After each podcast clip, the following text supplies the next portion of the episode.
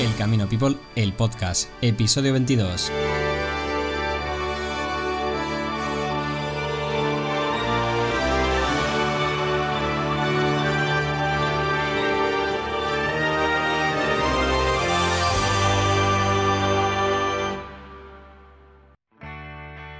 Ultrella peregrinos y bienvenidos a El Camino People, el podcast. Soy José María Danaz, vuestro host desde Pamplona y aquí estamos un día más para hablar del Camino de Santiago y de la gente que lo recorre y de la gente que vive en él, ¿no? Para eso es para lo que nació El Camino People. Hoy contamos con una chica muy especial. Ella se hizo famosa este verano porque estuvo pintando el camino de una manera muy especial, se llama Urban Sketcher, ese estilo, y es pues ir pintando un poco a mano alzada, con un pincel en un cuaderno, pues cosas del sitio, cosas urbanas, ¿no? edificios, iglesias, que le llamen la atención a esa persona. Ella hizo el camino primitivo este verano, fue una de las agraciadas que pudo caminar y hoy está para contarnos un poco pues por qué el camino, ¿no? ¿Qué le da para ella el camino? ¿Por qué pintar ese camino? Y además tenemos un sorteo muy especial y ella ha accedido a donar dos de sus pinturas para, pues bueno, el peregrino que, que en el post de Instagram pues comente y siga las instrucciones y será el que se pueda llevar a casa pues uno de esas dos acuarelas que ella hizo durante el camino. Así que es algo muy muy especial. Os invito a que escuchéis la entrevista, que descubráis un poquito más de, pues bueno, qué tiene el camino que llama a tantos artistas, ¿no? Y os invito a que participéis en el sorteo en nuestro perfil de Instagram. Y nada, que sigamos recordando ese camino hasta que podamos pues un día volver, ¿no? Que seguro que pronto todos podremos y estaremos todos con muchísimas ganas. Acordaros, seguimos en camino, seguir adelante y os dejo con la entrevista ahora sí con Lucía Moore la pintora, ¿no? Urban Sketcher, que hizo el camino, el camino primitivo pintando pues esas bellezas que hizo a su paso. Empezamos con la entrevista.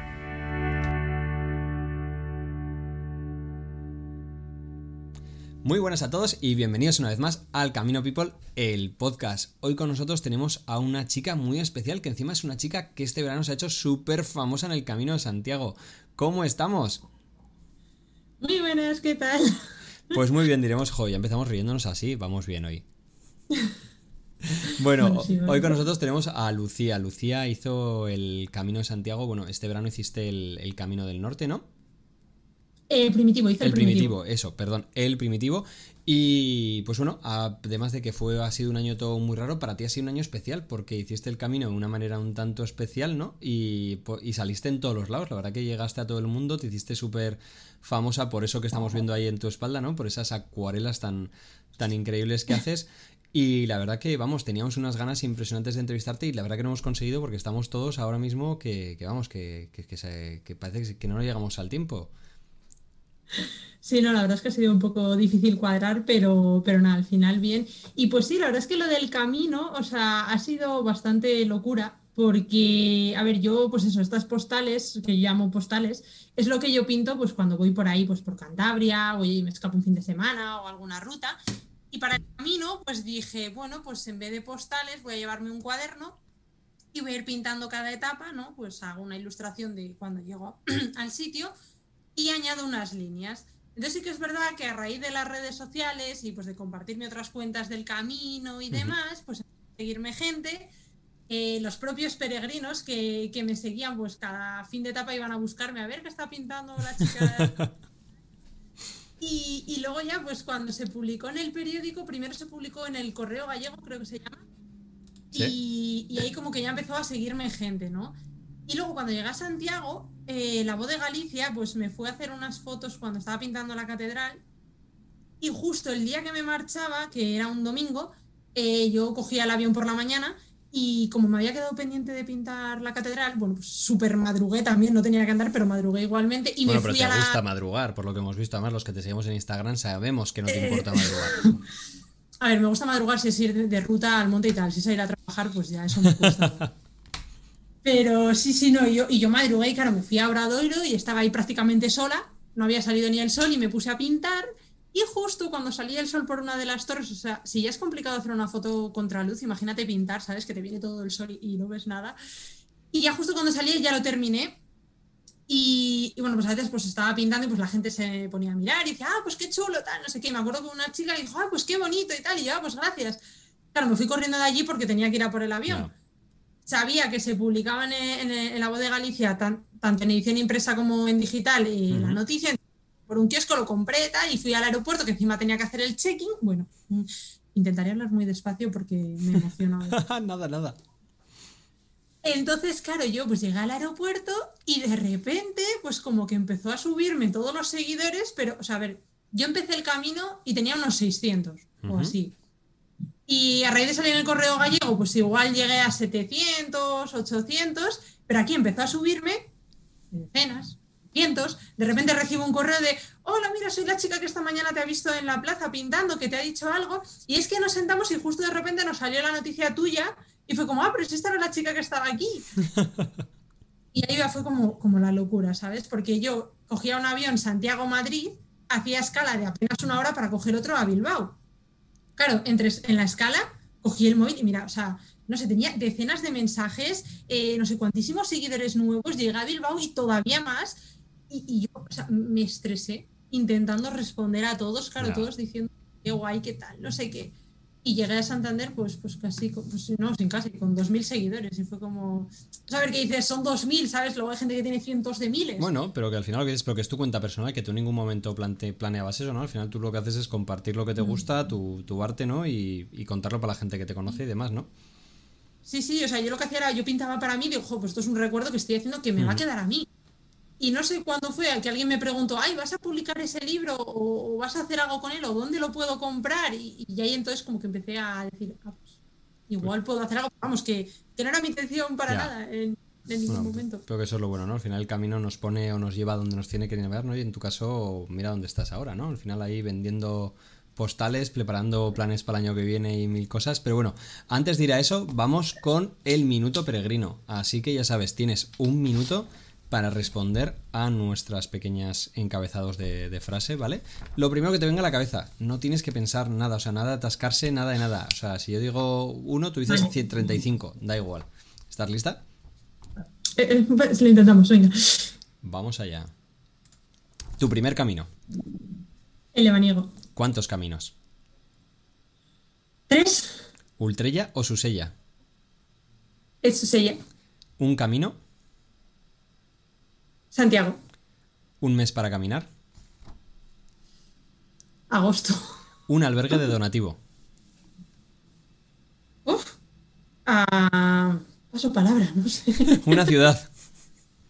Eh, Santiago. ¿Una canción? Mm, celtas cortos. ¡Ay! No me acuerdo. Un momento feliz. Pintando. Un momento triste. Pintando. Un color. Amarillo. Una bebida. Agua. ¿Con leche solo o cortado? Con leche. ¿Tortilla con cebolla o sin cebolla? Ambas. ¿Apple o Android? Android. Y eh, vamos a preguntarte, ¿un sitio para pintar? La Plaza de. Muy bien, no está mal. La gracia de esto es que todos los, todos los peregrinos que paséis por, el podcast, ¿vale? Vais a tener las mismas, las preguntas van cambiando, o sea, para que nadie luego se las prepare, yo tengo una lista de 50, 60 y voy saltando, así que luego puedo, cuando escuches el podcast del resto podrás ver lo que responde el resto de gente y por eso es muy divertido, ¿no? Porque mucha gente, sobre todo en la de un camino, la gente se queda atascada, no sé por qué. Yo que lo veía muy claro, un camino que, pues digas, pues el que más te ha gustado, ¿no? O, cuál elegirías, ¿no? O, lo que dices, o Santiago, ¿no? Hay gente que sea como, ah, ah, ah, que, me ha hecho ahí. Sí, no sé, me iba a, iba a decir el Lebaniego, pero luego he dicho, jo, pero es que también Santiago es como. No sé, porque yo el primero de todos fue el Lebaniego, ¿no? Y fue el que me marcó y. Pero Santiago también es. Genial, pues ahí me, dejas perfecta la entradilla para la primera pregunta. ¿Cuándo conoces tú el Camino de Santiago? Al final en España, todos los que somos españoles, vale, conocemos el Camino de Santiago, pero, pero bueno, en mi caso me costó pues eso, 30 y muchos años el, el lanzarme hacia el Camino de Santiago entero. En tu caso, ¿cómo fue esa conexión con el camino? ¿Qué te llevó a hacer tu primer camino? Pues a ver, yo mira, mi primer camino de todos fue el camino lebaniego, que es uno que tenemos aquí en Cantabria, que de hecho aparte coincide con el camino, no sé si el francés o el del norte me parece, de Santiago. Bueno, realmente puedes unir los dos con medio lebaniego, unes los dos, ¿no? O sea, realmente para la gente que no sepa, es bueno, en España hay 50.000 millones de caminos y van surgiendo muchos más, ¿no? Y encima el lebaniego fue el año pasado, fue hace dos cuando fue que era el... el, año jubilar lebaniego fue en el 17. Fue en el 17, vale, fue en el primer año que hice el camino. Cuando yo lo hice. Que ahí fue cuando se empezó a hacer más famoso y lo que hace es, bueno, puedes unir el camino del norte con el francés o, o a viceversa. Hay mucha gente que aprovecha, ¿no? Y se cambia de uno a otro a través del lebaniego. Sí, de hecho este año he descubierto que está el badiniense. Eso es. Que como el lebaniego, que llegas hasta, la, hasta León, me parece, y ahí conecta ya con el francés, que también le tengo pendiente. Pero sí, yo el primero que hice todos fue el lebaniego, pues una Semana Santa que una amiga de una amiga estaba buscando gente para hacerlo. Y me dice mi amiga, oye, pues esta mujer está buscando gente y tal. Y digo, ah, venga, ¿por qué no? Digo, me gustan las rutas, tal. O sea, yo conoces el camino de Santiago, pero no te informas tampoco sobre qué es, en qué consiste y demás. Y claro, hice el lebaniego y, me gustó bastante eso de pues madrugar, eh, cargar con una mochila, tal, caminar. Y al año siguiente, en la siguiente Semana Santa, hice con un par de amigas eh, un tramo del Camino del Norte, que fue... ¿Qué tramo? La idea de llegar a, Guernica y llegamos a Marquina. O sea, hiciste desde Irún hasta Marquina. Sí, Sí, acabamos un día antes porque estábamos todas lesionadas y, pues nos retiramos.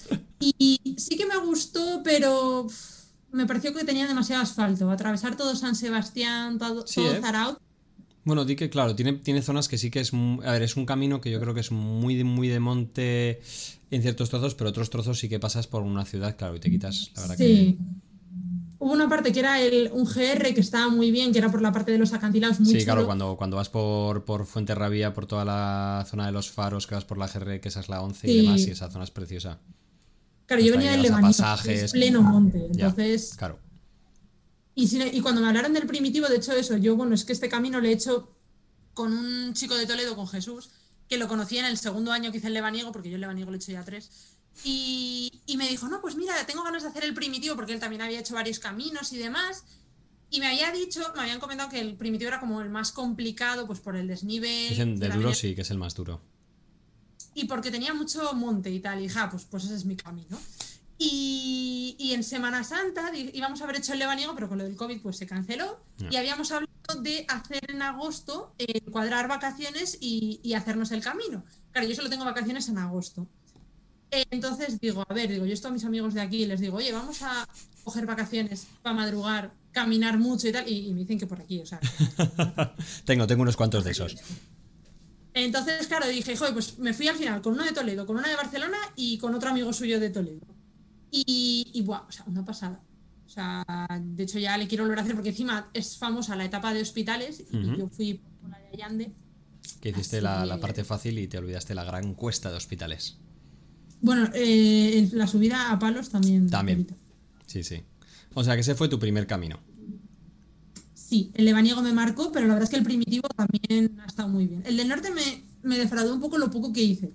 Claro, yo creo que al final también, ya sabes que bueno, ahora hay un estudio que está en una universidad que solo considera peregrino que, bueno, que solo considera peregrino, que solo puede entrar en el estudio cualquier persona que ande más de 15 días, ¿no? Yo creo que también a veces cuando hacemos caminos cortos, quizás no coges ese ritmo, ¿no? Porque luego el del norte sé que es precioso, luego tiene zonas impresionantes y luego ya, bueno, lo, lo puedes unir o con el primitivo con el, o como quieras, ¿no? Para acabar en Santiago.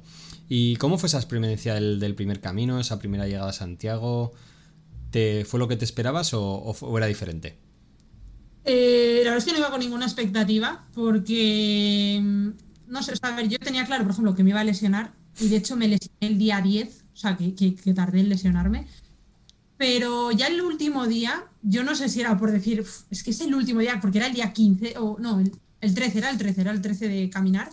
Eh, no sé, como que todos los dolores desaparecieron y, ya llegábamos con un espíritu que, o sea, hasta Neus, que era una chica que venía con nosotros, que tenía la pobre, los pies llenos de ampollas, ya es que ni la dolían, o sea, ya era como ya es el último día y, la entrada... Jesús nos, hizo entrar y dice, no os giréis todavía, en plan, caminad hasta el final y ya cuando estéis al final os dais la vuelta y miráis la, catedral. Y, wow, una pasada. O sea, porque ahora había visto la de Oviedo, la de Lugo, pero es que esta era como súper inmensa y eso que, ahora este año en, el, en tiempos de COVID, pues decían que no es la misma afluencia de gente que, otros años. bueno, yo, los, días que más bonita he visto la catedral es cuando menos gente hay. Yo la, mi primera vez llegada a ah, Santiago llegué a las 8 de la mañana, creo que llegaba, y aparte les había dicho a todo el mundo que iba a llegar solo, que no quería llegar con nadie, y llegué solo, y estaba en la plaza de Obradero, pues igual habría cinco personas, y ¡buah! Lo recordaré toda mi vida. O sea, lo que es esa visión de cuando te das la vuelta y la ves. No se me había ocurrido nunca, ¿no? De eso de andar recto, recto, recto hasta el final y una vez que llegas a una de esas columnas, darte la vuelta. Pero la próxima vez lo haré.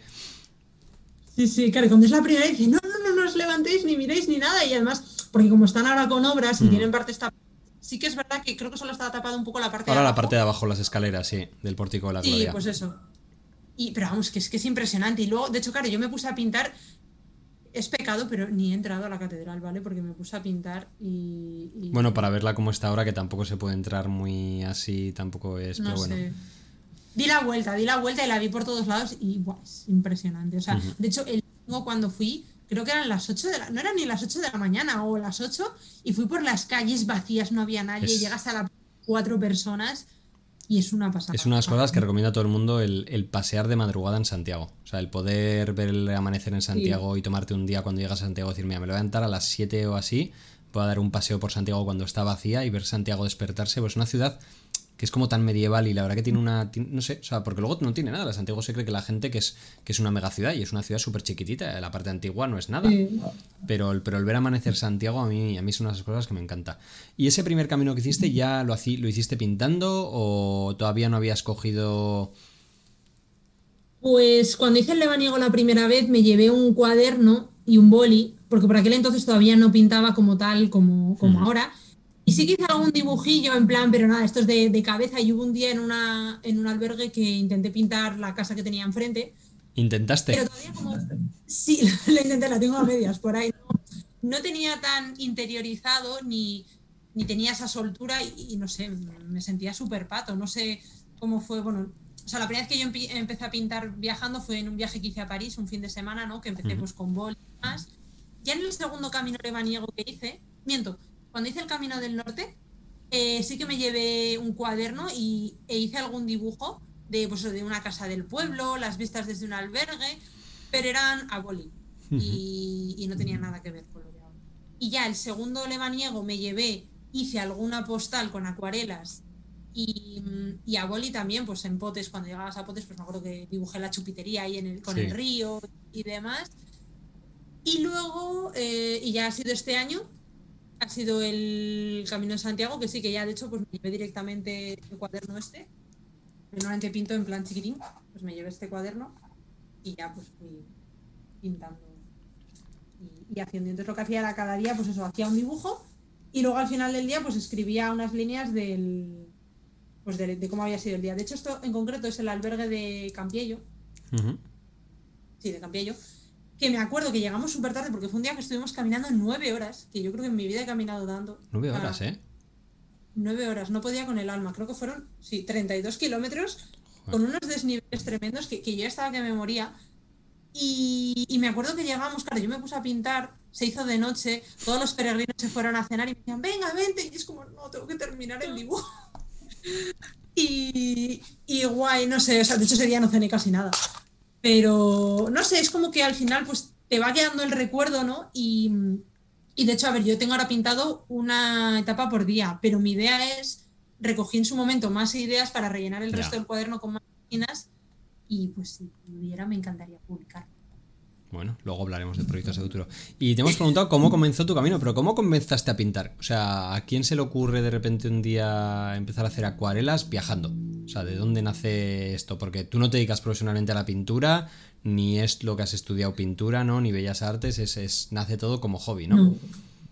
Sí, no sé, desde siempre me gustó pintar. Sí que es verdad que cuando era más pequeña mis padres me apuntaron a una, a una academia de arte, ¿no? A, Que a- había a- a mí también, y no hago lo que haces tú, ¿eh? Pero bueno, te tengo por ahí, tengo por ahí alguna de estas con las ceras Manley, que, que tengo uno de estos en Sí. estas telillas de los típicos patos que la mitad está dibujado por el profesor. Mira, un día, un día lo sacaré y lo comparamos mi, mi acuarela con tu acuarela, a ver quién gana. No sé, la verdad es que siempre me ha gustado, o sea, desde pequeña, no sé, fue ir pintando y, y la gente decía, ah, pues pintas bien y, y- O sea, nunca he dado clase como tal de... Bueno, sí que es verdad que en la academia me enseñaron alguna cosilla, por ejemplo, al- cómo funcionan las acuarelas, porque lo que te enseñan en el cole, te dan unas acuarelas guarras y te dicen, ah, mojalas en agua y ya está. Y dices, tío... Eso es lo que mola. Joder, mezclarla, sale, tú coges todos los colores y queda ahí, plas. Claro, yo decía, pero qué mierda es esto, ¿sabes? No me gusta. Y, y ya cuando fui a la academia, pues sí que me enseñaron y aún así me parecía súper complicado, mucho más que el óleo, que el acrílico, que cualquier cosa. Y entonces yo pintaba con, con boli. Y un año me regalaron por mi cumpleaños mis padres eh, esto, que son unas acuarelas portátiles. A ver, échanoslo ahí. esto eh, tiene el pigmento aquí. Qué guay. Con el tengo un pincel con depósito de agua, yo lo cojo. Esto lo sacaron unos chicos de la India. De hecho, eh, creo que lo cogieron cuando estaba todavía en Kickstarter, que dices, ostras, saldrá, no saldrá. Y, y salió y, bueno, ya luego he ido ampliando y poniendo más cosillas. Pero no sé, un día me acuerdo que fue un verano, lo llevé a la playa y me puse aquí en, en Langre, una playa que tenemos por aquí mucho, y me puse a pintar y, probé. Y me ve una chica y dice, ostras, qué cosas más curiosas lo que tienes y, qué guay lo que haces. Y empecé a llevármelo, pues eso, cuando me iba de viaje o cuando me, yo qué sé, me iba un fin de semana a la montaña o me iba de ruta, pues luego pintaba algo. Y así a lo tonto, pues ya tengo como 50 postales pintadas de Cantabria, de Burgos. Eh, por ejemplo, este verano, no el anterior, estuve en Portugal y también me llevé un cuaderno como el del camino. Y yo creo que hice unas cinco ilustraciones también, pues pintando. No sé, o sea, me pareció como. O sea, el pintar o el dibujar cuando viajas me parece como una manera diferente de recordar el sitio, porque al final tú en hacer una foto tardas cinco segundos. Salvo que lo hagas de manera profesional, que igual ya te lleva un poco más de tiempo, pero no sé, tienes tropecientas fotos que luego al final nunca las miras o, te da mucha pereza entrar en, ese archivo. las imprimías y hacías un libro. Ahora mismo pasan a la carpeta esa de fotos guardadas del 2020 Eso no sé qué. Y ya está. Entonces, sin embargo, por ejemplo, un cuaderno, una hoja, es como que, no sé, yo creo que ahora se está volviendo un poco a eso, a lo manual, a lo lógico. Y, no sé, yo soy millennial, pero por esto me considero bastante arcaica y, me gusta. Entonces, no sé, es una manera eso de recordarlo, porque al final, claro, yo igual estoy, por ejemplo, las postales me suelen llevar menos, porque es un tamaño chiquitín, pero en este camino, igual lo máximo que estaba ha sido con la Catedral de Lugo y la de Santiago, si ajuntas las horas de trabajo, igual son siete horas. Que dices, claro, seis, siete horas delante de un edificio, es que, no te digo de memoria, pero, pero lo recuerdo Claro, ahora viene mi pregunta. Mucha gente dirá, y los peregrinos sabemos que el día peregrino tiene, tiene tres, tres, días, ¿no? Conjuntamos es el día en el que ando, es el tiempo del albergue y el tiempo fuera del albergue, ¿no? Al final es como que dura mucho más el día, pero claro, tú el tiempo fuera del albergue lo pasas pintando. ¿Qué te decía la gente? Oye, vente a echar unas cervezas, vente a pasear, ¿no? Porque también dirán la gente, vale, te centras mucho en, en una casa, en un edificio, pero igual te pierdes otras cosas del resto, ¿no?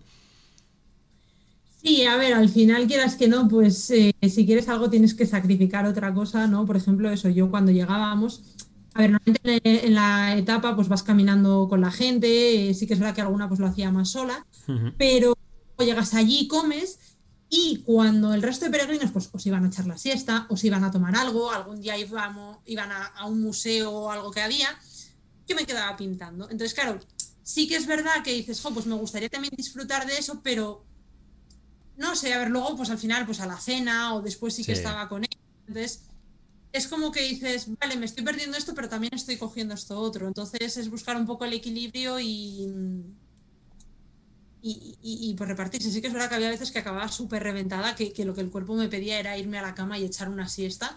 Porque lo, lo encima los que te hemos visto, hemos visto que, que has pintado bajo lluvia, bajo sea, en cualquier tipo de condición y dices, oye, eh, que un día no pintar no pasa nada, que esa casa va a seguir ahí, pero tú ahí estabas metiendo tus horas, lo dices, y, muchos días que, que, son horas, que el estar ahí parado después de haber andado un día tantas horas ahí a la fresca, o sea, no, no tiene que ser una cosa fácil, ¿no? De hecho, yo creo que el día que más sudada me cogí fue en el primer pueblo de Galicia es Fonsagrada, puede ser. No, ya, no me acuerdo del nombre. En un pueblo que me tuve que poner a pintar eh, al sol, una sudada, que es que ni caminando, madre mía, qué calor, por favor, y pintando, que, creo que prefiero la lluvia porque por lo menos te abrigas o te tapas y, ya está. Pero, pero sí, la verdad es que, claro, y al final yo que me siento en cualquier lado, ya sea en el suelo, en un muro, en la acera, claro, luego a ver, soy joven, pero ya se van notando los años. ¿sabes? Y, luego que te quede, que después de hacer un esfuerzo tan grande, que te quedas frío y el quedarse frío, pues son de las cosas que luego pasa, al final pasa. Porque cuéntanos, ¿qué material llevas? Al final, eh, con esa cajita, mucha gente se preguntará, ¿no? ¿Cómo empieza alguien a dibujar? ¿Qué, tienes que llevar? ¿Tus acuarelas son solo acuarela o haces primero trazo a lápiz, a boli? ¿No? ¿Qué cosas llevas tú ahí en tu pues material para, para dibujar? Pues mira, a ver, yo normalmente tengo un estuche, que es este de aquí. Sí que es verdad que para el camino cogí un estuche más pequeño porque esto abulta muchísimo. o normalmente lo que llevo es un lápiz para encajar. Luego tengo estos calibrados que son de, tinta china, pero los, vale, los, Stadler estos, ¿no? Los, los de punta fina estos de... Sí, bueno, el tema de marcas, eso es un mundo... ah, bueno, sí, yo los Stadler porque eran los que me obligaban en, dibujo cuando los que hacíamos, los que hemos ido por ingeniería y por dibujo técnico, es los únicos que te queda la punta fina del... Sí. Ya los únicos que se quedaban ahí. No sé cuál usarías tú, el tema es que yo para mis dibujos uso uno súper fino que es 0.05 y a veces 0.3. Ojo, pues eso es súper, súper fino, ¿no? no todas las marcas tienen ese boli. Y luego yo no sé si es porque yo pinto en papel de acuarela, que a veces la punta estropear más. Y claro, tú imagínate, eh, en Ocádabo, no sé, en mesa que son pueblos de cuatro casas, que no es que no tienen ni panadería, pues como para encontrar esos bolis. que cuando llegué a Lugo fue como, por Dios, necesito una papelería. la, gente va buscando la, cerveza, la gente va buscando la, el compit, tú vas buscando dónde te venden el boli para pintar. Sí. Entonces al final llevo eso, lápiz, bolis y, el kit de acuarelas que sí, que normalmente es la tarjetita esa, o tengo luego una caja pequeñita metálica donde tengo ahí los. ¿Y cómo es el pincel ese? Decías eso, que tienes un pincel que lleva agua ahí adentro. ¿Cómo es eso? Yo, claro, yo me imaginaba. Sí, eso, ah, eso es un pincel. Sí. Entonces, yo tengo esto y, con la punta de esta cojo. Vamos, que es un, bol, que es un boli, digo, una, una pluma, digamos, versión moderna, ¿no? Casi. Mm, es un pincel que tiene un depósito de agua, yo lo relleno, le hay de distintos grosores y, yo al apretar directamente la, punta sintética y va ah, cogiendo el color. Lo que... Qué guay. Eso es. Y la verdad es que está bastante bien. Pues yo te imaginaba siempre con tu pincel ahí en plan rollo pintora y vamos con el atril. No, no, no. O sea, hay pinceles de viaje, hay pinceles que se pliegan y se ah. doblan y así que es verdad que un pincel de esos pues controlas más. Pero no sé, yo me he acostumbrado a este y bien y, te dibujo ocupas el cuaderno. ¿Y cómo decides que dibujar? Porque claro, en el Camino de Santiago hay eh, alguien que pregunte, siempre suelen ser edificios, no dibujas personas, no suele haber nada, algo de paisajes, pero, pero generalmente siempre te vemos dibujando edificios. ¿Por qué edificios? Pues no sé, me gustan. Eh, no sé, el tema de dibujar arquitectura me parece muy divertido, el tema de, pues, de los ladrillos y, todo eso, ¿no? Es por eso, porque ahí, por ejemplo, en esos hasta has quitado el, paisaje, o sea, es muy divertido, me, parece muy interesante, ¿no? Que, que, a mí también, o sea, yo soy de los que de pequeño me pegaba dibujando líneas y más, ahí ya vemos un árbol, pero en general tu estilo siempre es buscar la, la construcción, ¿no? Antigua. Sí, no sé, mira, este por ejemplo que podrías decir mezcla un poco de... Sí, pero es el puente, el centro está claro que es el puente, no es el paisaje. El río es totalmente subjetivo y es para rellenar, me extraña hasta que lo hayas dibujado. sí, no sé, pues no sé, me llama la atención el tema de la arquitectura y cuanto más antigua mejor. No sé, muy divertido y entretenido y, la naturaleza al final sí que es verdad que también es complicado de pintar, me gusta mucho. Ahí el tema de botánica es algo que tengo ahí pendiente, pero no sé, me ha porque al final el paisaje puede ser, no sé, igual, pues tú dices, un bosque. Y salvo que sea algo más concreto y característico de la zona, puede ser cualquier bosque. Sin embargo, un edificio yo creo que más. Que se te queda más clavado, ¿no? A no ser que sea. Sí, y, personas sí que he dibujado algunas, pero es que es muy complicado. Es como todo, el que para mí, como es complicado todo. ¿Y cuál es el dibujo más complicado que has hecho? El que. Y el que más te ha gustado. De todas las, las postales o dibujos que tienes de, tu, de tus caminos, ¿cuál es el sitio que dirías? Si de, caminos. Sí, de camino. Si tengo que quedarme con un sitio para pintar, que no sea la Catedral de Santiago o la de Oviedo, ¿cuál de los sitios es el que dices que tiene más, no sé, más espíritu, que te gustó más, que disfrutaste más? A ver, el más complicado, eh, pues por ejemplo, a ver, de este camino, eh, yo creo que fue o sea, a ver, es que todos, ha habido algunos que los he, o sea, que he ido más, digamos, más, no sé, más suelta, más fluida. Luego he fluido mucho el nivel de cansancio, porque había estaba tan reventada que, que no me gustaba cómo me estaba quedando, que no era capaz de algo que era tan fácil y sencillo que en condiciones normales lo podría hacer con la gorra casi, por así decirlo.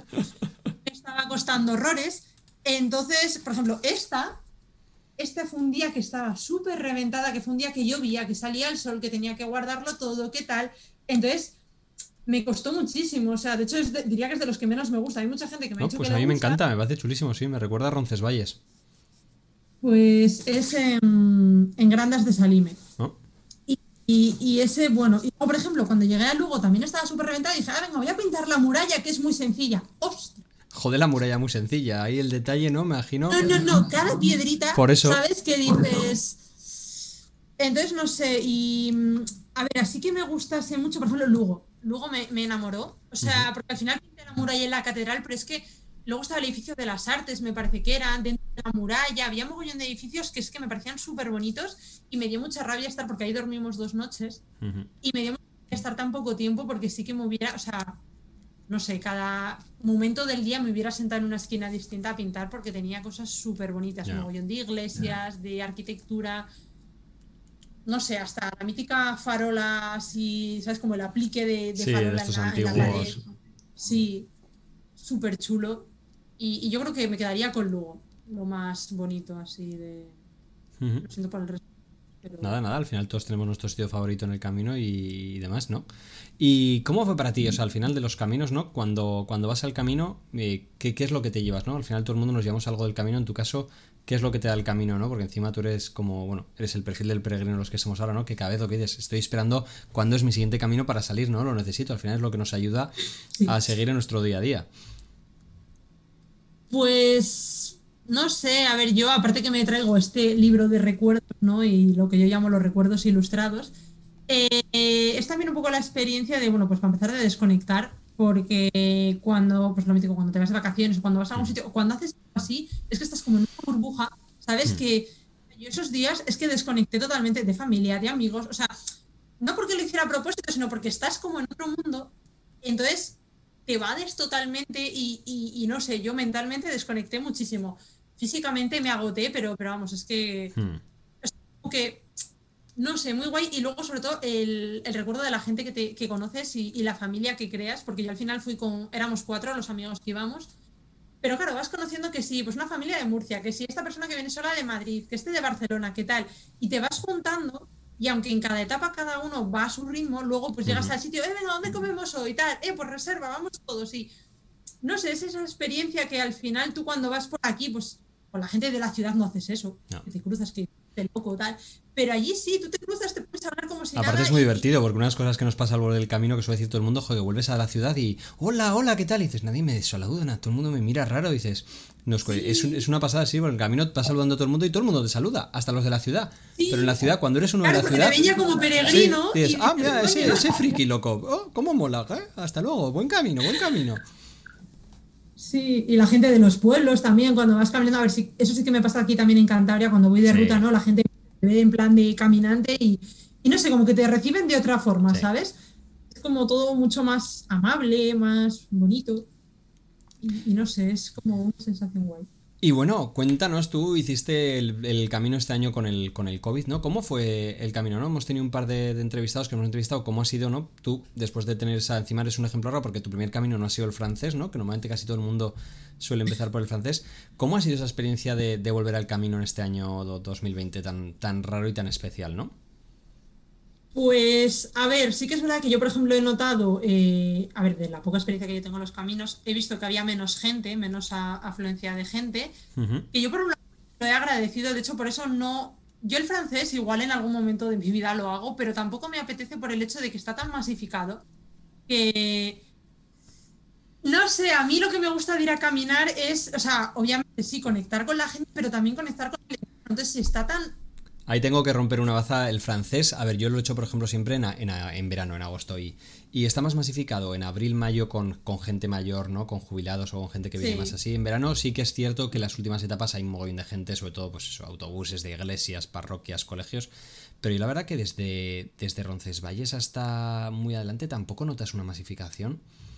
Y ahí tengo, o sea, está claro que el resto son mucho más tranquilos y siempre que he hecho otro camino. O sea, si quieres desconexión, vete al aragonés, vete al portugués de la costa, vamos, sin lugar a duda, o a la Vía de la Plata o al de invierno, pero, pero la verdad que yo no, me sentí masificado. O sea, al final no sé. Que también son experiencias, ¿eh? También yo tuve igual suerte y no me tocó una masa, lo que dices, pero no todos como mucho. O sea, no había esa sensación de que siempre tenía ratos para estar solo, ratos para estar con gente. Y tampoco llegué eso sí, a partir de, los últimos 100 kilómetros sí que te digo que me para pegarse un tiro. Bueno, sí que es verdad que yo este año, por ejemplo, que Jesús ya lo había hecho otros años, eh, pues hizo el portugués y no sé si algún otro, eh, saliendo creo que era de Melide, que ya es donde confluyen todos los caminos, igual estábamos caminando, eran las 10, 11 de la mañana y me decía que esto antes del COVID estaría petado y no había nadie. Y yo, joder, pues yo pensaba, pues qué maravilla, o sea, porque ir así a mí me encanta, ¿sabes? Luego sí que es verdad que cuando llegas al sitio, pues ver el ambiente de peregrinos y, y, tal, eso está guay Pero yo cuando voy caminando, o sea, yo hubo un día, una etapa que me la hice sola, porque Neus iba ya como un poco tocada y, yo me adelanté y la hice sola. O sea, estuve cinco horas caminando sola. Sí que es verdad que fue muy burrina porque no paré, pero o sea, una pasada. y, luego es verdad que lo del COVID, he notado también que algunos albergues estaban cerrados. Entonces, nosotros, por ejemplo, íbamos con todo el alojamiento pillado. Mira que yo soy de las que opina que, que no debería permitirse reservar nada, en plan que el primero que llegue pilla, pues porque es el espíritu peregrino. Pero en este año, al final, pues con la situación, la incertidumbre y sitios cerrados, dices. De hecho, en algunos sitios teníamos que quedarnos en hoteles. Porque no, no, que no ha habido otra. ¿Y cómo era esa sensación de, caminar con, mascarilla, llegar a los pueblos, el hidrogel, el no poder abrazar a la gente, ¿no? El, no, el compartir ahí, pero sin acercarse, ¿no? ¿Cómo, cómo os miraba la gente y, cómo era el, relacionarse con los otros peregrinos? Pues a ver, era un poco rollo, porque yo encima que soy una persona súper efusiva, que, ve a la gente y le encanta abrazar y todo y transmitir mucho, pues era como que tenía que cortarme y, claro, eso te frustra. Y sobre todo, pues, a ver, cuando estás caminando en sí, la mascarilla no la llevas fuera de los pueblos. En el momento que entrabas al pueblo sí que te la ponías. Y claro, igual estás subiendo una cuesta y te estás ahogando. ¿sabes? Vas con la mascarilla y te vas ahogando. Y, pero luego sí que había muchos albergues que llevaban muy bien a la medida los. Eh... Ay, te has sí, nos hemos quedado congelados ambos. Ahora has vuelto. Tú no, tú todavía no has vuelto. No, tú has hecho un movimiento, pero luego te has vuelto a venir. Ahora. Ah, ya has vuelto. vale, hola, ¿qué tal? Eh, pues, eh, pues eso, que había en muchos albergues sí que llevaban muy bien el tema de eso de pues mete la mochila en una bolsa, eh, no sé qué, o sea, eso muy bien. A ver, es un rollo, pues lo que dices, ¿no? De ahora voy a la ducha, ay, que me tengo que llevar la mascarilla, ¿qué tal? Da un poco de rabia, pero es que no te queda otra al final, o sea. O sea, pero vamos, que muy bien, ¿eh? O sea, yo lo he disfrutado guay, muy, muy guay y la gente, todo el mundo muy comprensible, ¿no? Todo el mundo cumplía las normas, en ese sentido, como ha habido por ahí rumores de estos de la señora esta que se fue corriendo, que era positivo, que no sé qué, bla, bla, bla. Bueno, eso me tocó a mí, justo cuando yo estaba haciendo el camino, eh, esta mujer creo que venía por el francés, sí. y se con una madrileña que le habían hecho la prueba, y que aún así había seguido caminando. Y el caso es que había dado positivo. Y digo, ah, pues qué bien, ¿sabes? O sea, yo a mí me hacen la prueba y aunque me joda, si me tengo que volver a casa me vuelvo, porque es que no solo depende te puedes cargar. O sea, es que como ahí nunca sabemos la verdad, porque luego ya empezaron a ir bulos de que la señora sí que le había dado positivo, pero se iba a la casa de una amiga que le iba a coger durante esos días. Ah, bueno. bueno no lo sé, ¿eh? que yo eso son cosas que he oído, como yo de estas, del tema de las noticias durante este tiempo me fío de, más bien poco, pero lo que dices, ¿no? Yo creo a ver, ha habido gente muy irresponsable también, pero también gente pero yo creo que en el camino la gran mayoría de gente ha sido responsable hasta el extremo, ¿no? Al final siempre se ha visto esas fotos de pueblos decir, no peregrinos, no pasar mentira, no ha habido ningún sitio, todos los pueblos al contrario, porque es lo que mantiene la economía, lo que mantiene la alegría del pueblo. En muchos pueblos solo el mero hecho de pasar a alguien, para la gente que vive ahí que es mayor y tal, pues hombre, el verlo por la pasar por la ventana ya, ya en sí es una alegría, ¿no? Mm. ¿Y cómo fue este año la, llegada a Santiago, no? Porque tuvo es una llegada especial, ¿no? imagino que más ganas que nunca de disfrutar, más ganas de... pero bueno, rara, ¿no? En, en todas formas. Sí, a ver, claro, llegas y ya cuando estás entrando a la ciudad, pues ya te tienes que poner la mascarilla, encima llovía, y ponte el poncho, quítate el poncho, no sé qué. Entonces, de hecho, cuando entramos nosotros, al parecer, la entrada que debe ser la habitual por donde entrábamos estaba desviada porque estaban en obras o algo así, tuvimos que ir por carretera. Pero ya cuando llegas a lo que es la zona de. Porque claro, tú entras por donde yo entré, porque nunca había estado en Santiago. ¿No habías estado nunca en Santiago? No.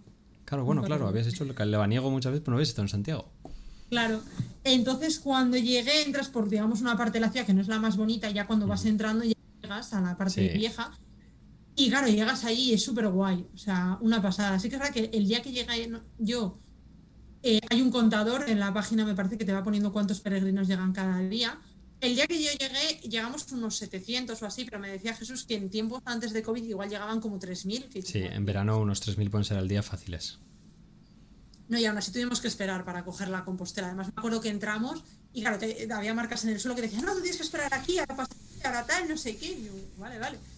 Y, no sé, muy guay. O sea, de hecho, además, pues te cruzas con gente. Llegamos allí, me acuerdo que vino, vimos una pareja de valencianos, valencianos o Cataluña, no me acuerdo, que también llegaron. Encima la, mujer que venía súper lesionada se echó al suelo a llorar en plan de alegría. ¿sabes? te reencuentras y, y es una emoción súper guay. De hecho, llegué a Obradoiro y, ahí nos juntamos porque ya prácticamente llegamos lo que yo llamo toda la familia peregrina. Ahí todo está, no sé qué, yo ya pues me separé un poco pues para analizar artísticamente cuál era pues, el mejor sitio, tal, no sé qué. De repente me viene un pavo, un portugués, diciéndome, oye, tú eres la chica que estaba pintando en Melide y tal. Y yo, pues supongo, sí, no lo sé. Y me enseña en Facebook, que yo por aquel entonces no estaba ni en Facebook, eh, en un grupo del camino que habían compartido la noticia de que la que había salido en el correo gallego y tal, y que la gente decía, ah, si alguien la ve, que se haga una foto con ella y no sé qué. yo, y me había reconocido por eso. Y yo, madre mía, qué. Cazando a la pintora en el camino. Sí, sí, no sé, fue, fue muy guay. O sea, fue todo. A ver, yo estaba en shock de, de todo, ¿sabes? Y sigo, que cada día me pasa una cosa nueva.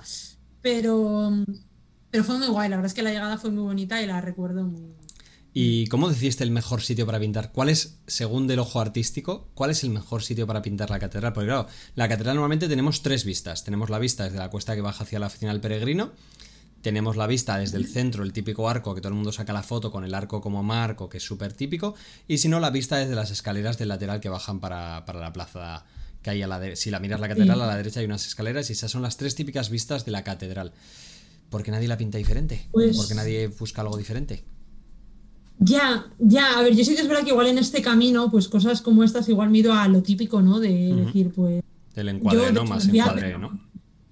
Sí, yo me fui a donde los arcos, de hecho, a ver, como había amenaza de lluvia, dije, bueno, pues me pongo aquí, que última claro, perfecto.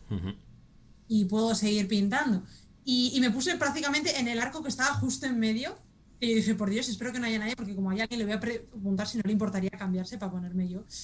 Y, ahí pinté, o sea, de hecho he visto otras perspectivas que me gustan mucho, pero no sé, como que me apetecía tener la principal, pero es lo que te digo, que yo me queda pues igual que de luego también de Santiago, de lo que tú dices, de la catedral, de distintas perspectivas, de igual de detalle una de las cúpulas, de... me, hace gracia que Santiago siempre tiene esas tres vistas, ¿no? Y sin embargo, la vista lateral cuando bajas, ¿no? La que es la actual salida de la catedral, que sales a la plaza donde está el, la cuesta que baja el camino francés, que es una vista espectacular, es una entrada preciosa. No la suele tanta gente. ahí no, sin embargo, nadie sentado pintándola. Digo, o sea, que la Pero sí que es verdad que tú también tienes que pensar que cuando te sientas a pintar, o sea, a ver, hay mucha gente que se lleva pues como banquetitas plegables y cosas. A mí mi hermana me regaló un año eh, una esterilla plegable justo para el culo. Ajá. Muy Esa era otra punta de idea, porque claro, te tienes que quedar con el culo helado. Sí, sí, yo me quedaba con el culo helado, culo carpeta después de horas sentada y, me dolía todo. Y me regaló esto y el mejor invento porque aísla del frío, de la humedad, de ese piedrita. Claro, al final, como mínimo necesito un sitio donde yo me pueda sentar. A ver, yo he pintado desde pues sentada en un banco que dices, pues tengo las piernas en L, o las pongo cruzadas, o tal. Claro, lo que tú dices, la perspectiva esa puede estar guay, pero si yo no me puedo, aunque sea sentar, alguna vez he tenido que pintar de pie también. Pero forma que yo pueda ver el sitio y estar más o menos cómoda. O sea, que al final también no siempre he pintado, no sé, en este camino he pintado en el suelo, la mayoría de las veces en el suelo directamente. De hecho, en Amesa, un pueblo en Asturias, creo que está en Asturias, me salió hasta una víbora, porque estaba al lado de un camino. Y estaba pintando y de repente me giro y veo un pedazo bicho y yo, ¿qué? me, levanté de un salto, la, la serpiente también me gustó, ¿no? Pero, pero dices, imagínate que me la llevo a encontrar subiendo, o sea, me, da un parraque, ¿sabes? Entonces, pero, pero sí es buscar un poco una perspectiva que me guste, pero que más o menos pueda estar algo común. sí, lógicamente. Mm. Pero sí, sí. Bueno, y eso, llegando al camino ya te convertiste en famosa, el Facebook, Instagram, la voz de Galicia, empiezas a salir en todos los medios y ahora ya tienes, bueno, una galería online que está aquí, la podéis ver en artejovensantander.es y además vendes ya tus, tus acuarelas, no las del Camino Santiago, pero vendes tus acuarelas de Cantabria, las vendes ya online, o sea, para que luego digan que el camino provides, ¿no? Que dicen en inglés, el camino te da y el camino te pone cosas en el camino. Pero claro, tú ¿Para algún rato te imaginabas que este camino te iba a cambiar tanto? Pues no, la verdad es que no. o sea, a ver, porque sí que es verdad que yo este año pues empecé a realizar algún encargo, la gente me empezó a decir, oye, si yo te mando unas pintas y tal, y yo, bueno, venga, ¿por qué no? Pero sí, fue a raíz del camino como el, el boom, que yo al final ahora mismo sigo haciendo lo mismo, sigo pintando para mí, haciendo encargos y demás, pero fue a raíz del camino, eh, pues lo que la gente me empezara a pedir es si iba a publicar el, el cuaderno, y luego las postales, lo de publicar las postales, yo ya llevaba tiempo pensando y dándole vueltas, y fue a raíz de la cuarentena cuando empecé a ponerlo en marcha. Sí que es verdad que haciendo el camino, pues el parón porque no estaba ahí, pero sí, no sé, o sea, me hace mucha ilusión porque al final son recuerdos que son mis recuerdos, que yo he pintado para mí, pero que muchas veces coinciden con los recuerdos de otras personas. Eh, hay el faro de Cabo Mayor, que es un faro que tenemos aquí en Santander muy famoso, que no solo lo he visto yo, lo ha visto mucha gente y a mucha gente le gusta. Entonces, pues mucha gente me ha dicho, jo, pues a mí también me gustaría tenerlo. De hecho, esto es Mataleñas, que es una playa que está al lado del faro, que es mi playa de la infancia, pero como es la mía, es la de mucha otra gente. Entonces, al final es gente que dices, jo, pues igual también quiere tener ese recuerdo. De hecho, ahora me está pasando que como mucha gente me dice, no, pues esto igual pegaba más para verano. digo, bueno, cuando lo he sacado. me he encontrado una de las cosas que... es importante para hacer una nota es que tú no pintas cosas que, no pintes en el sitio que, estés viendo, o sea, que no pintas sobre fotografías, que en general todo tu arte es de sitios que vas y lo pintas ahí, ¿no? Casi toda tu obra se, basa así, no es como otra gente que puede pintar Prácticamente una foto. Prácticamente todas así. O sea, a ver, por ejemplo, esta de Playa Mataleña sí que es verdad que la pinté de foto porque fue un encargo. A mí me y como lo quería en un tamaño grande, claro, y ese tamaño grande pintarlo al natural es más complicado. Entonces, que pinto de foto, pero, pero otras no. Entonces, ahora, por ejemplo, mucha gente está diciendo, bueno, pues tengo que enviar un Christmas, pues, pues envío una postal de, Cantabria. Y mi idea es, de cara al año que viene, que es el año Sacobeo, eh, bueno, pues hacer tanto láminas así como de mis ilustraciones del camino. Uy, un mensaje, ¿ves? Ha dicho, adiós Cantabria, hola camino. Entonces mi, idea es hacer eso, eh, láminas del camino y luego también publicar el libro. Lo que pasa es que, a ver, yo me he estado informando y publicar un libro no es hacer así y ya está. O sea. Bueno, existe la autopublicación, depende como lo que, como todo, ¿no? En esta vida. Sí, pero lleva un trabajo, entonces. para hacer algo decente y hacer algo bonito y hacer algo bien, lo que dices es que, que estés orgulloso, si no es el tirar y venga, publico lo que sea y, ya está.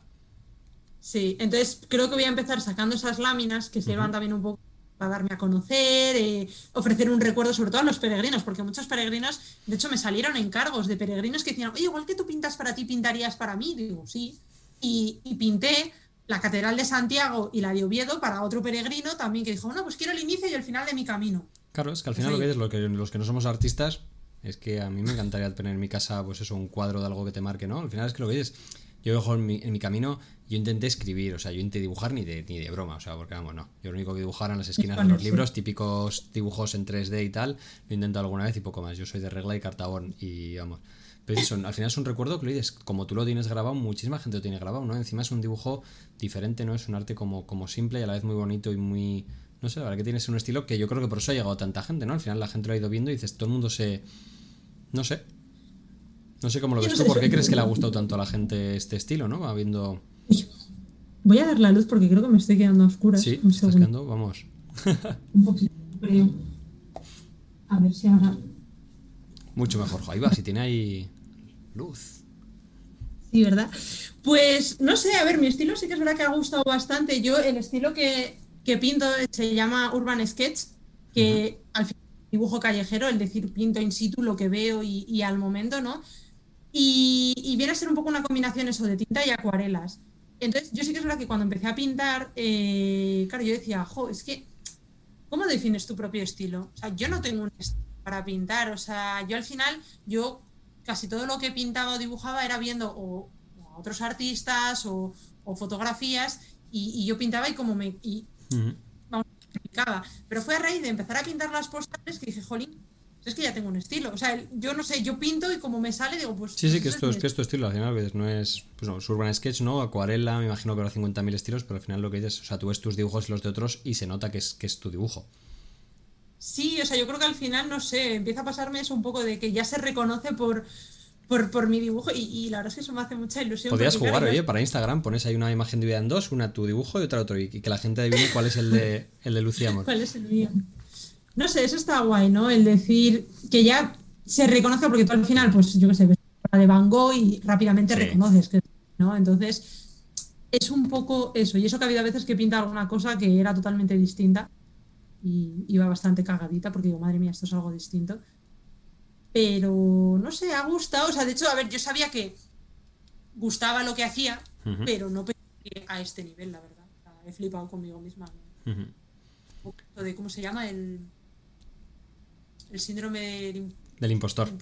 El síndrome del impostor, muy típico entre emprendedores, artistas y gente de más, sí, sí. Pues, pero lo que dices, pero ¿qué, más, qué cosa más bonita, ¿no? Que encima que te reconozcan por algo que para ti es tu hobby, que encima te está empezando a dar una medio forma de vivir, ¿no? Que al final, oye, la idea de todo el mundo, oye, si podemos vivir de, algo que es nuestro hobby y poder hacer lo que nos gusta de forma de viaje, en menuda alegría, ¿no?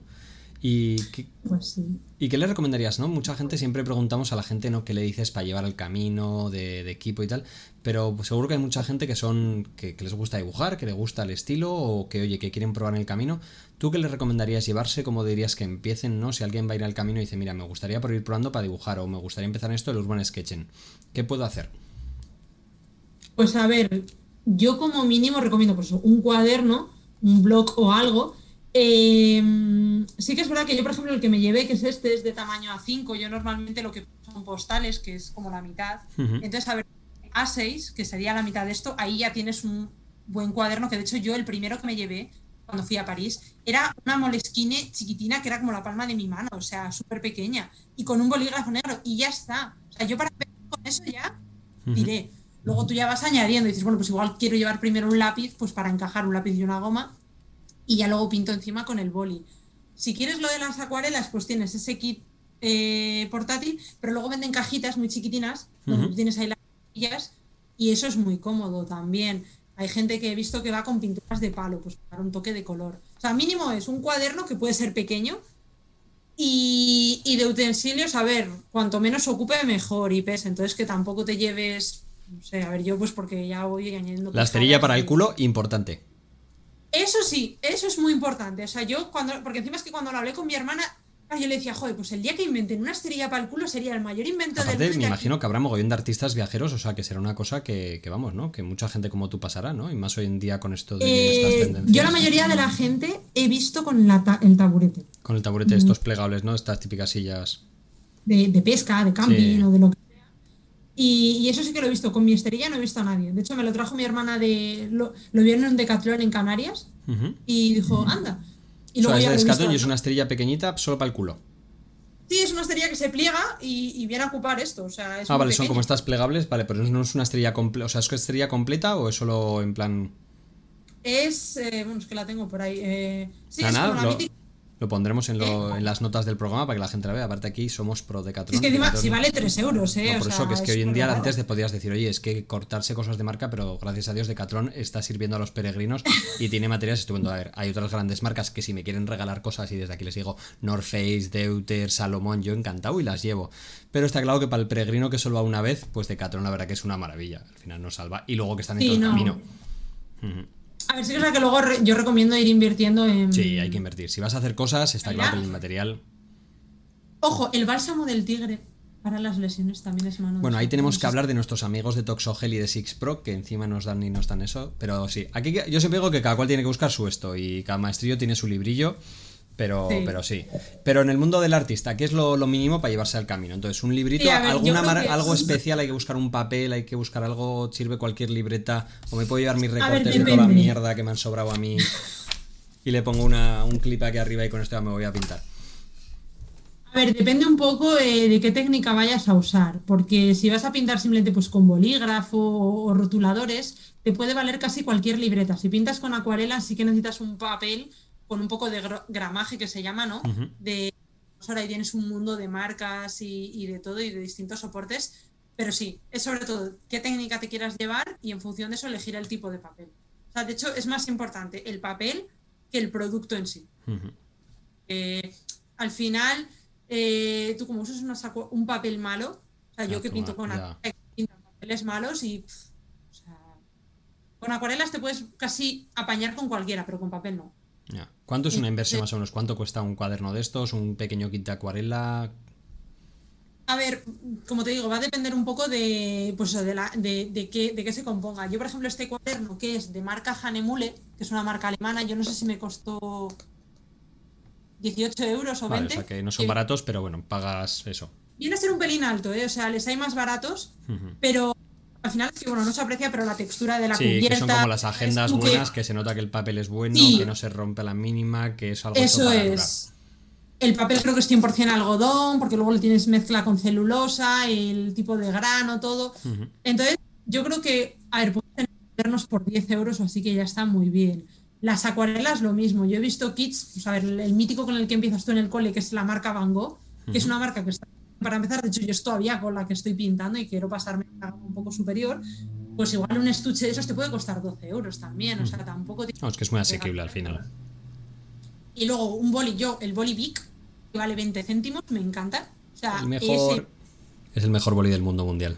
Con ese boli tú puedes hacer, bueno, esto gente que hace unas virguerías, unas cosas hiperrealistas con boli que es una es flipante. Yo lo del boli no lo entiendo porque el trazo, lo que dices, o sea, el trazo de esta punta, o sea, para que el que lo vea, o sea, es que esta punta es lo que es. O sea, y hay gente que hace unos trazos que dices, o sea, ni el 0 0, 0, O sea, tiene un control que es impresionante. O sea, que, que tú si quieres con un bolivic y un cuaderno cualquiera de una hoja de 70 gramos de, de, 70 de gramaje, la hoja, ya con Ahora ya si quieres ir mejorando vas, vas añadiendo, ¿no? Pero, pero es eso, o sea, al final, luego pues los calibrados, lo mismo, depende un poco de la marca, pues van a andar igual entre 2, 3 euros hasta 4.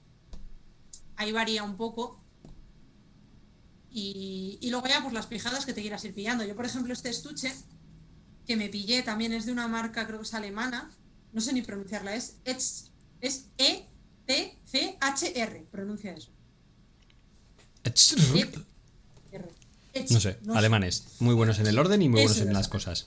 Y, el caso es que me gusta porque tú lo cierras y es hermético y es impermeable. Entonces, claro, cuando vas está muy bien. Claro, dices, a ver, esto me costó como 60 euros. Ya. Pero es que. Pero claro, ¿cuánto, llevas ahí solo en material? O sea, lo que vale, claro. Estás protegiendo material que vale, ¿no? Y que al final llevas ahí tus acuarelas todo y que el día que se te moje te hace más chandrío, ¿no? Y que solamente claro, y, y te olvidas. Y yo para las postales, como es tamaño chiquitín, me cabe aquí dentro. Un cuaderno no, pero lo de las postales sí, que eso os diría que es lo que más vale. Entonces, pero eso ya lo vas añadiendo. O sea, tú para empezar cualquier camino, un blog, un boli y ya con eso puedes tirar mías para que te sirva para ir probando. Yo es como empecé, con un bolígrafo y un cuaderno y ya vas probando. y sobre todo lo importante es también el peso, que no te pese mucho ni que te abulte. Ya, para que no sea una carga ¿no? y no lo hagas con desdén, sino que sea algo cómodo y que hagas a tu tamaño. ¿no? Entonces empezar siempre pequeñito ¿no? y de ahí ya ir subiendo lo que le guste a uno. ¿no? Claro, porque al final quieras que no esto ya es bulto. De hecho, el último camino que me hice, que fue el lebaniego, sí que creo que me lleve este cuaderno, o sea, este, este estuche. Claro, yo ya tengo contemplado que en mi mochila hay un espacio que va a estar ocupado por ese material de bellas artes. Entonces, es sí o sí, o sea, que soy capaz de quitar un pantalón si hace falta. Sí, que sí. Sí, sí. Y bueno, ¿y qué caminos te planteas para el año que viene? Después del Lebaniego demás, dices, bueno, ¿alguno grande para el año que viene que es el Sacobeo? ¿O te vas a ir cinco días a pintar solo Santiago? Pues mira, esa es buena idea, ¿eh? no, no, no lo había contemplado. Pues a ver, la verdad es que con esto del COVID no estoy haciendo planes porque... Ya, ¿para qué planear, no? ¿Cómo va a pasar, no? Sí que me gustaría hacer el Badiniense, que es el que, digamos, los tres primeros días del, bueno, es el Lebaniego, luego continúa hasta León. Me gustaría hacerle porque es todo picos de Europa y hmm. pues todo lo que... Tiene que ser chulo, sí. Em, y luego sí que es verdad que hay un hombre de Italia que me ha propuesto ir a hacer un camino allí, al lado de Venecia. ¿Cuál de todos? Yo es que iba a hacer este mayo, iba a ir a una reunión de emprendedores con el Papa y iba a hacer la, la vía lauretana, que va de Asís hasta Loreto. Pero bueno, Italia también es como España, que hay caminos hasta Artar. Sí. Está la Franchichena. Es que la Franchichena es la vía la principal, la que es, digamos, el camino de Santiago italiano, ¿no? Que va desde Roma sube para arriba, luego se cruza con, la, con las otras y va uniéndose hasta San Jean de Piedport. No sé, no me acuerdo cómo se llama. Sé que me ha pasado información sobre ello porque también quiere que vaya, lo camine y lo ilustre y que haga un libro de ello. Qué guay. y no te has planteado ninguno de los otros caminos grandes del mundo, el Cumano Codo, la. Bueno, me imagino que los que sean Claro, los de, la, los de naturaleza, no, pues el Kumano Kodo es el camino japonés que está hermanado con el camino Santiago. Que ahí la arquitectura, ti, vamos. Y ese es un He visto que han sacado un libro ilustrado sobre ese camino. ¿En serio? o sea, si ya te digo, si yo me he estrenado como peregrina prácticamente este año, o sea, estoy descubriendo ahora un mundo. O sea, de hecho, yo, por ejemplo, tenía ganas del Baztán. el camino, pues cuando, quieras vienes, ese lo hacemos, oye, yo lo tengo pendiente, o sea que si quieres son seis, seis días hasta Pamplona. Sí, sí, y es, pues es, una, es, una, de las entradas del, camino, digamos, francés, ¿no? El camino francés tiene la entrada por el aragonés, que también te la recomiendo y si quieres lo hacemos cuando quieras, porque ahí hay una, arquitectura que si puedes ver el podcast, bueno, hoy tenemos el podcast, hoy claro, esto va a ser en diferido, pero en el podcast hoy hablamos de Canfranc, y Canfranc tiene una arquitectura para que pintes. Ah, sí. Impresionante, bueno, toda la zona del Pirineo Aragonés, ¿no?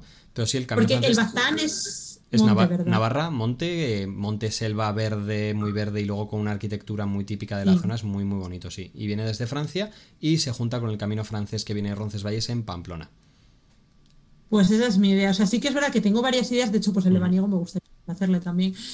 Pero, o sea, yo digo, no tengo como tal objetivo de quiero hacer esto en esta fecha, tengo ideas de caminos, y pues según las circunstancias de la vida, pues veré si se pueden realizar o no. Pero vamos, que sí, sí, o sea, caminos quiero hacer. Sí, pero cortitos, ¿no? Tienes un planificado de decir un mes me voy a hacer un camino grande o... A ver, es que tampoco tengo ese tiempo, porque yo ahora mismo, con mi trabajo, digamos, el que me da de comer, yo mis vacaciones son en agosto, es cuando cierran fábricas y por eso hice el Camino de Santiago en agosto, o sea, cierro 20 días y, es lo que tengo para aprovechar. ¿Que en algún momento de la vida puedo dedicarme a vivir de esto y sería mi sueño? Sí. Y entonces pues digo, ojo, pues venga, me dedico un mes entero a caminar y es que al final vivo de eso, de pintar, de hacer cosas y, yo que... O sea, viajar y pintar, bueno, caminar y pintar. Es como juntar mis dos pasiones y... ¿Y cuál sería la cosa en el mundo que más te gustaría pintar estando allá? O sea, si ahora mismo me te dijera, mira, ahora mismo te puedes ir mañana a un sitio a pintarlo. ¿Qué sitio pintarías del mundo? Buah, pues. Que, a ver, claro, obviamente sería algo de con arquitectura antigua. Y.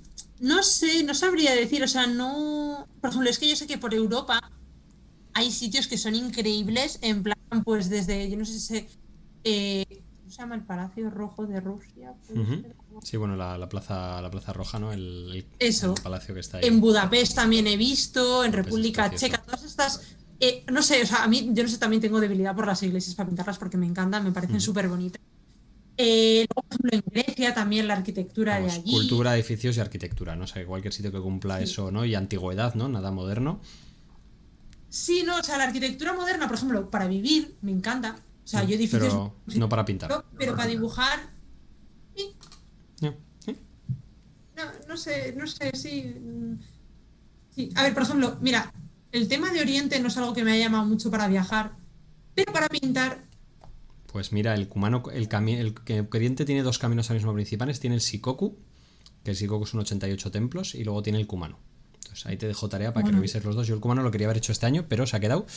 Y vamos, estoy ahí haciendo selección de a ver quién se viene conmigo el próximo año. Ahí a ver a, ver a qué frikis peregrinos. Tengo un par como tú ahí de estos locos del camino. Y digo, joder, si hacemos un grupo de 5 o 6 y nos vamos todos, tiene que ser genial. Así que a ver si conseguimos hacer algo de estas cosas. Por eso tenemos que mira, tengo una ilustradora, un fotógrafo, otro que hace Marcos.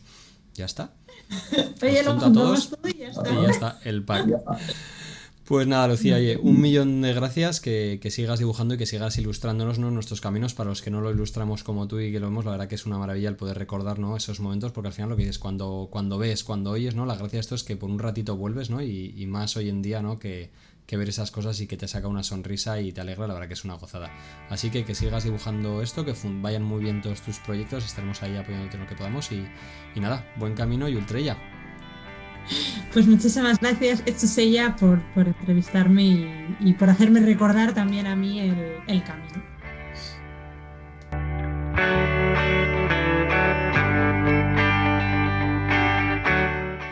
Gracias por escuchar El Camino People, el podcast una semana más. La semana que viene volveremos con algo muy interesante, El Camino de Santiago con perros. Tendremos aquí a, una chica también que ha hecho el Camino de Santiago con su perro y nos contará todo sobre cómo hacer el Camino de Santiago, cuál es la mejor forma de prepararse con nuestros amigos perrunos.